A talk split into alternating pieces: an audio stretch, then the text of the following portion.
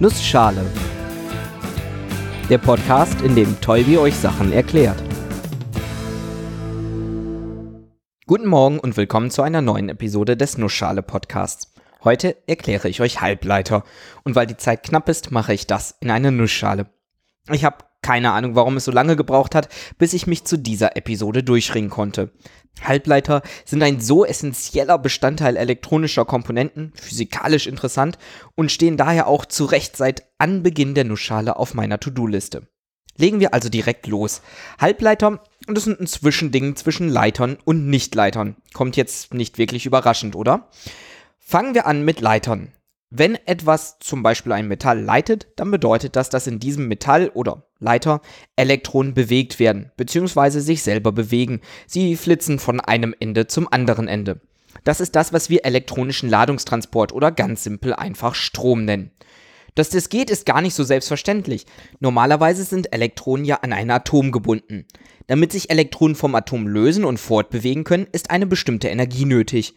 Und um sich das Ganze besser vorstellen zu können, gibt es das sogenannte Bender-Modell. Ich werde das jetzt ein wenig vereinfachen, da wir sonst sehr schnell in die Quantentheorie abdriften würden. Das Grundprinzip ist aber recht anschaulich. Auf atomarer Ebene gibt es verschiedene Energiezustände. Diese kann man in zwei wichtige Gruppen einteilen. Zum einen die Energien, wo sich die Elektronen befinden. Man nennt die Bandbreite dieser Energien das Valenzband. Das sind also die Energien, die die Elektronen an den Atomen in unserem Metall haben. Und der zweite interessante Bereich an Energien wird durch das Leitungsband beschrieben. In diesem sind die Energiezustände so, dass sich die Elektronen bewegen können. Überschneiden sich diese beiden Bereiche, dann können Valenzelektronen ohne Probleme zu Leitungselektronen werden und sich fortbewegen. Ein Strom fließt, wir haben einen Leiter. Metalle, zum Beispiel Kupfer, die fallen in diese Kategorie. Bei denen überschneiden sich das Valenzband und das Leitungsband. Das ist allerdings nicht immer der Fall. Es gibt auch Materialien, bei denen sind das Valenzband und das Leitungsband weit voneinander entfernt. Man nennt den Abstand zwischen den beiden Energiebereichen auch die Bandlücke. Den Elektronen fehlt also die Möglichkeit, in einen Energiezustand zu wechseln, in dem sie sich fortbewegen können. Man spricht bei solchen Materialien konsequenterweise nicht von einem Leiter, sondern von einem Nichtleiter oder einem Isolator. Die Bandlücke verhindert, dass Elektronen fließen. Das Material isoliert also. Ein Beispiel dafür ist Glas. Und weil das sehr oft zu Verwirrung führt, Bandlücke und Bänder beschreiben keine physikalischen Objekte, kein wirkliches Band und keine wirkliche Lücke. Es sind keine materiellen Hindernisse, die überwunden werden müssen. Es handelt sich rein um Angaben von Energieniveaus, in denen bestimmte Dinge passieren. Hat man eine Energie aus dem Leitungsband, fließen Elektronen. Und das Valenzband ist der Energiebereich, in dem sich normalerweise die Elektronen befinden. Überschneiden sich diese Energiebereiche, überlappen sich die Bänder, dann können Elektronen fließen. Gibt es eine große Lücke, so passiert das nicht. Und jetzt kommen die Halbleiter. Die liegen irgendwo dazwischen. Valenzband und Leitungsband überlappen sich nicht. Aber die Bandlücke ist auch nicht unüberwindbar groß. Eigentlich total unnütze Dinger. Halbleiter isolieren nicht wirklich gut und sie leiten nicht wirklich gut. Da sie aber an der Grenze zwischen Leiter und Nichtleiter sind, ist es verhältnismäßig einfach, sie in die eine oder in die andere Richtung zu stoßen. Normalerweise ist der Halbleiter erstmal nicht leitend. Es ist halt eine Bandlücke vorhanden. Man kann aber ein bisschen Energie zuführen, die die Elektronen quasi in das Leitungsband hochhieft. Das kriegt man zum Beispiel durch eine Erhöhung der Temperatur hin oder durch die Bestrahlung mit Licht, das von den Elektronen absorbiert werden kann. Ich bin mir sicher, dass ihr euch noch an die Episode der letzten Woche über den photoelektrischen Effekt erinnert. Genau das. Aber man kann die Halbleiter noch viel genauer kontrollieren. Dazu muss man deren Kristallstruktur verändern. Alle Materialien, die wir so gerade betrachten, das sind Kristallgitter. Sie bestehen aus Atomen, die gitterförmig angeordnet sind. Beispiel Silizium. Silizium ist ein sogenanntes vierwertiges Atom. Jedes Siliziumatom hat nämlich vier Verbindungen zu anderen Siliziumatomen. Dadurch entsteht eine Gitterstruktur, in der jedes Siliziumatom genau vier Nachbarn hat, mit denen es über Elektronenverbindungen verbunden ist.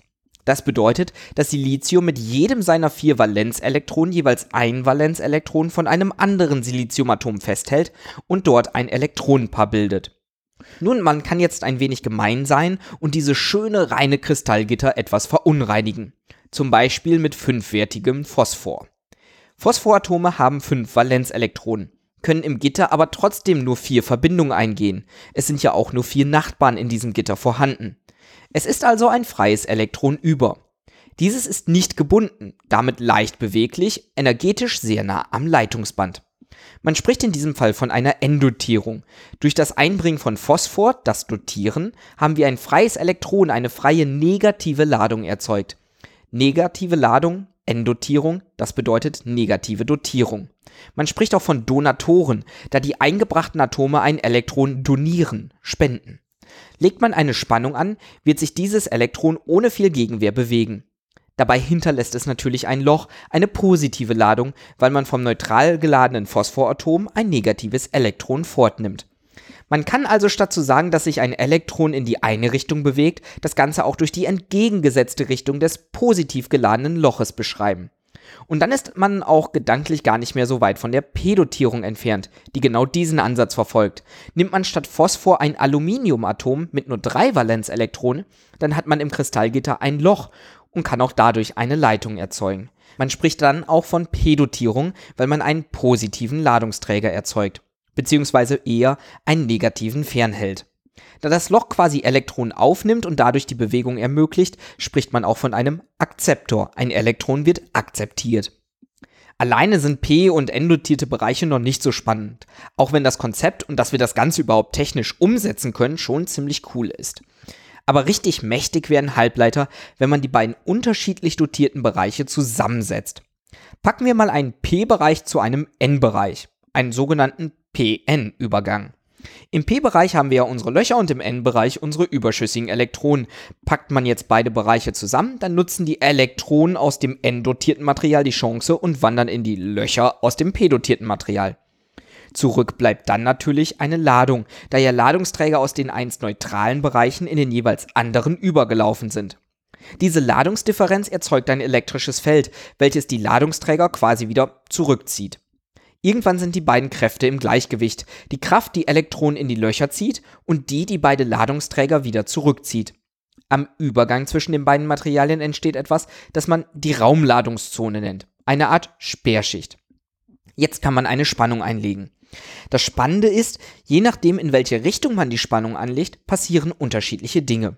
In die eine Richtung unterstützt man den Effekt, der die Sperrschicht erzeugt und macht die Sperrschicht damit größer. Es fließt kein Strom, das Ganze sperrt halt.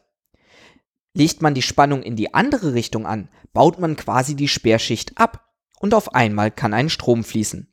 Man kann also ein Bauteil bauen, das Strom nur in eine Richtung durchlässt, aber nicht in die andere. So etwas nennt man eine Diode. Und auch das war bisher nur ein einziger Übergang. Natürlich kann man auch mehr als nur einen PN-Übergang haben. Dadurch kann man dann Bauteile wie Transistoren realisieren, über die es ja auch schon eine eigene Episode gab. Transistoren lassen Strom durch in Abhängigkeit eines anderen Stroms. Dafür benutzt man je nach Art des Transistors unterschiedlich viele Übergänge von verschieden dotierten Materialien. Verschieden bezieht sich da nicht nur auf die Art der Dotierung, also P oder N, sondern auch auf die Stärke, über die man den Effekt des Überganges nochmal genauer beeinflussen kann.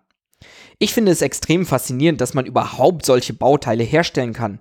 Transistoren sind nämlich echt klein für die Komplexität, die in ihnen steckt. Fast noch faszinierender finde ich, dass man es überhaupt hinbekommen hat, sich die komplexen Vorgänge herzuleiten und zu beschreiben. Aber es war unglaublich wichtig, dass die Wissenschaft die auf den ersten Blick unnützen Halbleiter so genau untersucht hat. Fast jedes Stück Technik, das wir heutzutage benutzen, wäre ohne die Halbleitertechnologie unmöglich. Und damit bis nächste Woche.